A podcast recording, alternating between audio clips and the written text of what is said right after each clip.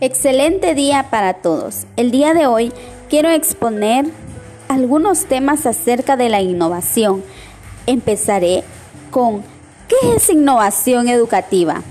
Según Francisco Ibernón, afirma que la innovación educativa es la actitud y el proceso de indagación de nuevas ideas, propuestas y aportaciones efectuadas de manera colectiva para la solución de situaciones problemáticas de la práctica, lo que comportará un cambio en los contextos y en la práctica institucional de la educación.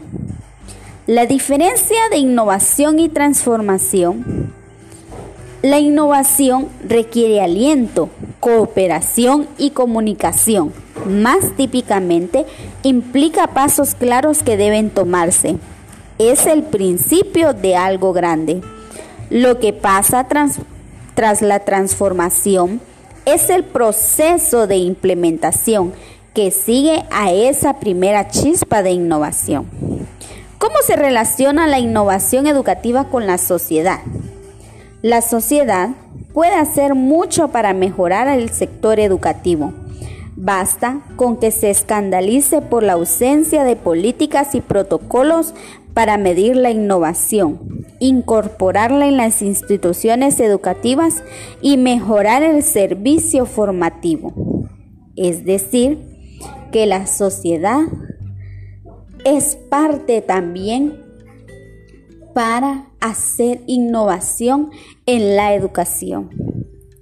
¿Cómo se relaciona la innovación educativa y las finanzas?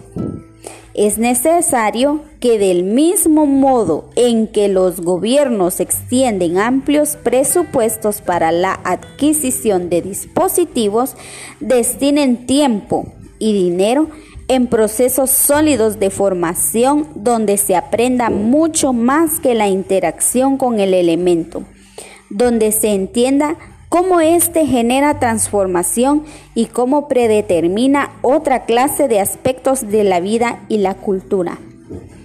En lugar de que el gobierno gaste en otras cosas que quizás no vayan a ser muy beneficiadas para el país, es mejor que involucre el dinero para el desarrollo de los alumnos en cada una de las instituciones educativas.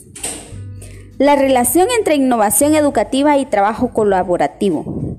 Dentro de la innovación educativa se ven involucrado un diagnóstico que hace de esta una respuesta a las necesidades que se presentan debido al contexto y los alumnos a los que están dirigidos, favoreciéndolos dentro del proceso de enseñanza-aprendizaje.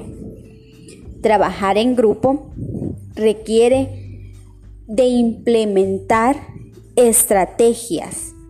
Quizás se están utilizando las mismas de siempre, pero hay que innovar para que los alumnos aprendan a trabajar individualmente como en grupo, donde es en el grupo donde vemos los valores que cada uno de nuestros estudiantes tienen.